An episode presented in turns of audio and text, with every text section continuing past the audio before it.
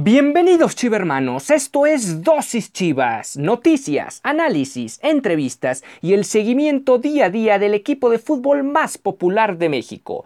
Yo soy Ricardo Romano Corona y diariamente inyectaré tu dosis Chivas. No olvides que puedes sintonizar nuevos episodios de lunes a viernes a través de Spotify, Anchor FM, Apple Podcast, Breaker, Google Podcast y Radio Public. Y sin más que agregar, comenzamos. 何?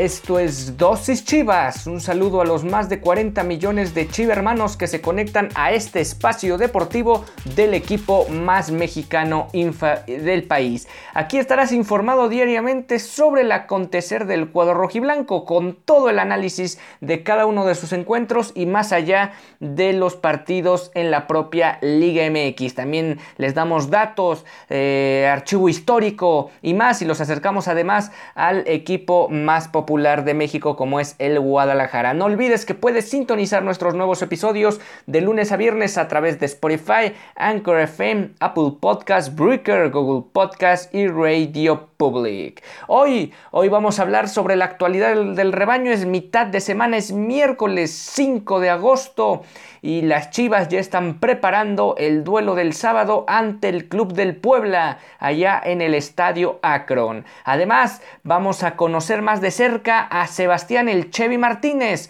que fue uno de los dos canteranos debutantes el pasado domingo allá en Torreón. Y finalmente, también les vamos a anunciar nuestra nueva sección de todos los miércoles en las redes sociales, particularmente en este caso en Instagram. Ahora sí, vamos que ya comenzamos con este Dosis Chivas, donde les traemos los datos del equipo más popular del país. Y bueno, empecemos con la actualidad de Chivas. Vuelven a realizar ya nuevas pruebas médicas de COVID-19 y seguramente en el transcurso de este día conoceremos los resultados de las pruebas. ¿Y qué significa esto? Pues básicamente ponerse a rezar para eh, de forma casi en automático porque han salido casos positivos en la mayoría de los, de los, últimos exámenes o la ronda de exámenes que se han llevado a cabo en los últimos días para el equipo del rebaño sagrado.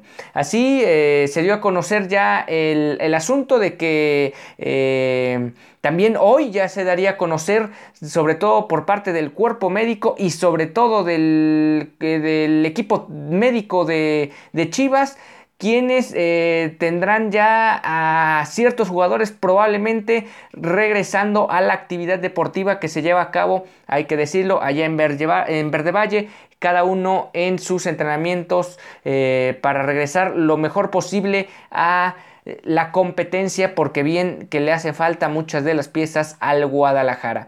¿Y qué más, qué más, qué más se dice al respecto de, de las, de las pruebas, de los exámenes, de los contagios, de, las personas que han dado positivo, pues Irán Mier habló habló el día de ayer para, eh, para reconocer por un lado la, el momento complicado que vive, que vive el club en este inicio de torneo debido a la falta de triunfos y sobre todo de goles en este Guardianes 2020 pero él cree, a su, parecer, que el problema tiene que ver con la desconfianza de los elementos, a quienes eh, él reitera que algunos de los jugadores eh, han perdido la confianza a partir de la ausencia de otros debido sobre todo o principalmente al tema del COVID-19. Mencionó, se, se habla mucho de la falta de gol, pero no le hemos llevado la pelota a los delanteros. Creo que pasa por ahí, en eso trabajamos, en pulir las cosas y a la afición que siga confiando en nosotros. Parte de las palabras de Irán Mier, que hace un diagnóstico pues un tanto certero. El equipo del Guadalajara se ha visto muy chato al ataque, con muy pocas posibilidades de gol y el mismo defensa central reconoce que es de los puntos más flacos del equipo en este inicio de torneo. Eh, del cuadro titular eh, hay, que hay que mencionarlos, eh, ya, bueno ya lo hemos repetido en otras ocasiones, es Alexis Vega y Fernando Beltrán los que forman parte de este cuadro titular que todavía siguen sin ser dados de alta por el tema del COVID. Y otros dos elementos que se sumaron a la lista de contagiados fueron Miguel Ponce y Uriel Antuna, pero Uriel Antuna ya está de regreso en los entrenamientos. También el defensa central mencionó que es un momento complicado porque no se han dado los resultados que se, que se esperan. No es el inicio que quisieran tener y es muy temprano en el torneo, todavía hay muchas cosas por mejorar, también para sacar los, los resultados mencionó, sé que este fin de semana es una nueva oportunidad de sacar adelante todo esto, estos puntos del principio, después los volteas a ver y empiezas a ver por qué no sumaste en las primeras fechas. Y eh, a lo que se refiere eh, Iramier es que sin lugar a dudas van a sacar la victoria ante el equipo del Puebla, donde eh, hay que, lo mencionábamos ya, ahora sí ya vamos a entrar más a detalle en estos días, el equipo del Puebla inició de manera inmejorable el torneo, ganando 4 goles a 1 a Mazatlán allá en el nuevo estadio en el Kraken y después estuvo a punto de sacarle también los 3 puntos al Cruz Azul ahora en condición de local y en los últimos instantes del duelo Cruz Azul logró empatar los cartones. Bueno, ahora vamos rápidamente precisamente ya que estamos con el tema de, la franja a dar la numerología histórica frente al cuadro blanquiazul. Son 183 goles los que se han anotado entre el rebaño sagrado eh, más bien que le ha anotado el rebaño sagrado a la franja en torneos de competición oficial, en torneos de liga. 35 de estos tantos han sido de, cabeza, tres de ellos fueron en el torneo México 86, aquel torneo especial con motivo del Mundial aquí en nuestro país, y los goles fueron de Demetrio Madero, dos de ellos, y uno de Eduardo El Yayo de la Torre. De, también de esos 183 goles, 17 han sido por la vía del penalti desde los 11 pasos, 4 de tiro libre y 6 goles es la mayor cantidad que Chivas le hecho al Puebla en un solo partido. Eso está registrado en dos ocasiones. Hablamos ya de la década de los 50 en el siglo XX, en la campaña 49-50, 6-4 ganó el, Guadalajara en esa ocasión y posteriormente repitió 6 goles y un, solo en contra, 6 a 1 en la 55-56. Seis autogoles registra el cuadro del Angelópolis frente al Guadalajara, en esos de esos 183 ya mencionados. 93 jugadores rojos y blancos diferentes le han marcado gol a los camoteros y 12 tantos los anotaron la dinastía de la Torre a la franja, 5 del ingeniero de la Torre, 4 del Yayo, del Yayo que ya mencionábamos, uno fue en la temporada del México 86 dos de Chepo de la Torre y uno más de Néstor de la Torre, quien ya también fungiera como director deportivo del equipo. Vamos a una pausa y volvemos a mencionarles quién es el máximo anotador de goles frente al cuadro del Puebla.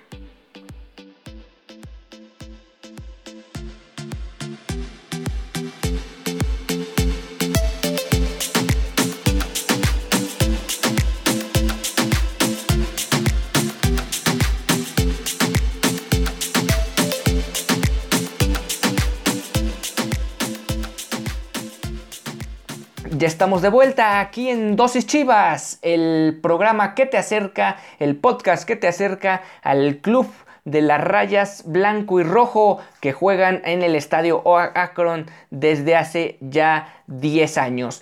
Nueve goles son los que anotó Omar Bravo a los poblanos y con ello se ha convertido desde hace rato en el máximo artillero de, este, de esta rivalidad. Además anotó su tanto número 100, su tanto número 100 con el equipo ah, precisamente frente al Puebla. Y también registró su último gol en liga con la camiseta roja y blanca. El último grito de gol de Omar Bravo se lo registró a los camoteros. Pues ahí están los números. Ya el día de mañana y pasado vamos a tener mucho mayor información con respecto a este partido, ya el análisis más en forma de lo que va a ser el duelo de la siguiente, del siguiente fin de semana, el duelo del próximo sábado.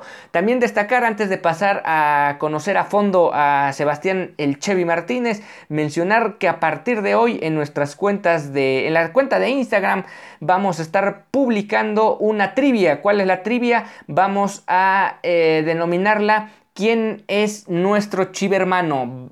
Y ustedes tendrán que adivinar si es un jugador o jugadora tanto del equipo o de las plantillas actuales como del pasado. Y ahí pueden ir anotando sus comentarios en la descripción, eh, posterior a la descripción de cada post. Y bueno, ahora sí vamos con la información de lo que es el tema de eh, el Chevy Martínez. Es un jugador originario del sureste del país donde el fútbol apareció desde muy temprano en su vida, ya que jugó con las eh, que seguramente muchos de nosotros hemos diputado desde niños, las famosas cascaritas, y eso aconteció desde que prácticamente lo relata tenía uso de razón. Y debido a su, su alto grado de afinidad con, con el deporte, en particular con el fútbol, y su identidad rojiblanca, hizo todo lo posible para entrar a la escuela Chivas de Tabasco. Así es como Sebastián Martínez eh, empezó sus primeros pasos en el camino para llegar o a cumplir el sueño de representar al rebaño sagrado en el máximo circuito.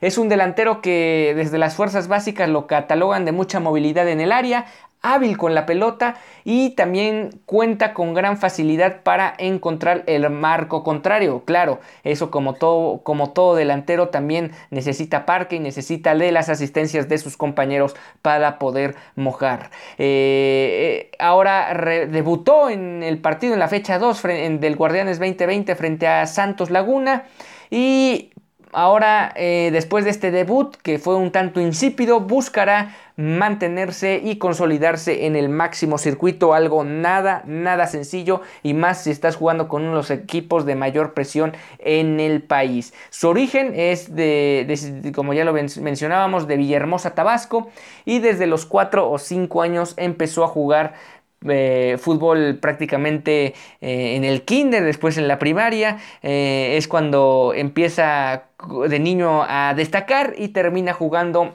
o más bien participando en la escuela Chivas La Selva allá en Villahermosa, Tabasco. en algún momento pensó que, que las cosas no se daban que no era, que, no era tan fácil llegar a, al profesionalismo como ahora ya es una realidad. Y este jugador ha participado en torneos de las franquicias donde en su primera participación llegó a los cuartos de final junto con el equipo. Y en, el, en la siguiente edición ganaron el título además de que el Chevy Martínez se, se coronó como campeón goleador apenas desde los 12 años y ahí fue cuando ya el club le dio un seguimiento más importante al, tema de este, de este canterano del Guadalajara. En un torneo regional, eso menciona el, el Chevy Martínez, jugó en Chetumal y al que por cierto su mamá no quería que, participara, pero él insistió con ir. Ahí participó, ahí participó con la selección de Tabasco y lograron clasificar a la Olimpiada Nacional, donde quedaron en, en primer lugar y a partir de ahí es cuando lo llama el Guadalajara.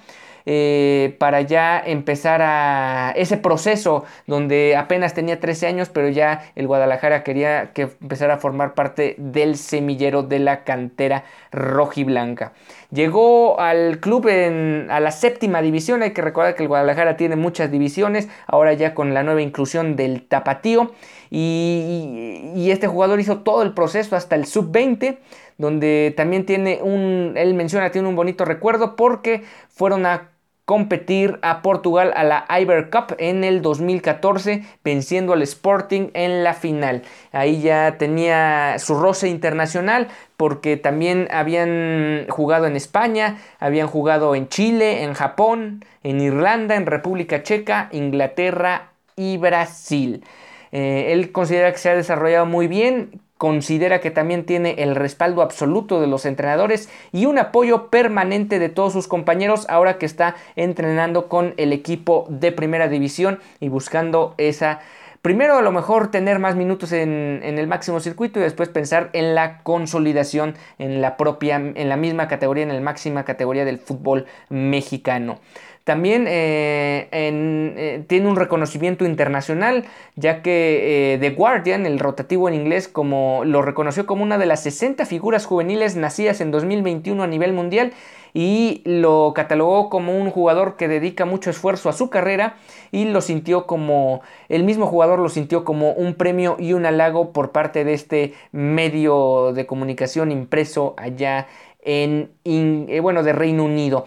Pero él también menciona que no pierde el enfoque y mantiene la entrega, la entrega y la disciplina que seguramente lo puede llevar al éxito. También mucho mucho va a tener que ver cómo lo manejan ahora que ya está con todos los reflectores que significa estar en el primer equipo del Guadalajara. Y vamos rápidamente a mencionarles cinco datos, cinco datos de este jugador. Eh, que son bastante interesantes. Es, eh, nació un 6 de enero del 2000, ya lo mencionábamos. Este, es originario, bueno, pasó su infancia en, en Villahermosa, Tabasco, pero nació en la localidad de Coatzacoalcos, México, apenas tiene 19 años de edad y tiene, obviamente, lo ya mencionado, un amplio recorrido en la cantera tapatía. Debutó apenas eh, en los octavos, eh, eh, digamos como futbolista profesional ya del primer equipo en Copa, en los octavos de final del último certamen de Copa. Ya no sabemos si vamos a tener otro más en el futuro, pero por lo pronto en la última edición que tendrá campeón en, septiembre cuando se juegue la final con Monterrey como protagonista. Pues bueno, este jugador debutó el 28 de enero de 2020 en los octavos de final de esa Copa MX. en esa en esa instancia el Guadalajara fue eliminado, hay que recordarlo contra Sinaloa en, los dramáticos penales allá en, con los Dorados de Sinaloa. Eh, ya lo mencionábamos también el día de ayer, se convirtió en el jugador 340 en debutar como rojiblanco. Y bueno, ahora vamos a una pequeña pausa y volvemos con más datos de este joven jugador de 19 años de la cantera rojiblanca.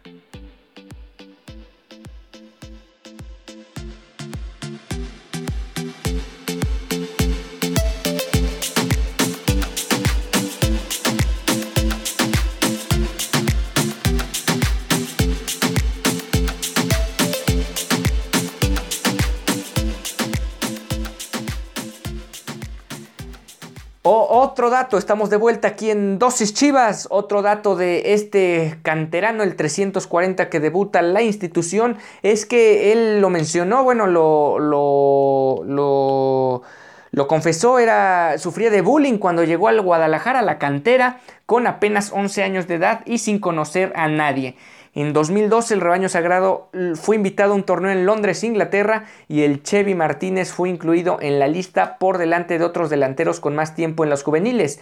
El propio delantero confesó que el resto del equipo no lo incluía, no le hablaban y lo veían de alguna forma como alguien externo. Ahora ya es un jugador que tendrá que irse consolidando y tiene muy buenos eh, compañeros a los, que a los que les puede aprender muchas cosas como lo son Oribe Peralta, y JJ Macías en la parte delantera de Chivas. Uno con mucha experiencia y otro con un potencial enorme que lo está empezando a... o no solo lo está empezando, sino ya lleva un ratito explotando a su máxima capacidad como lo es Macías.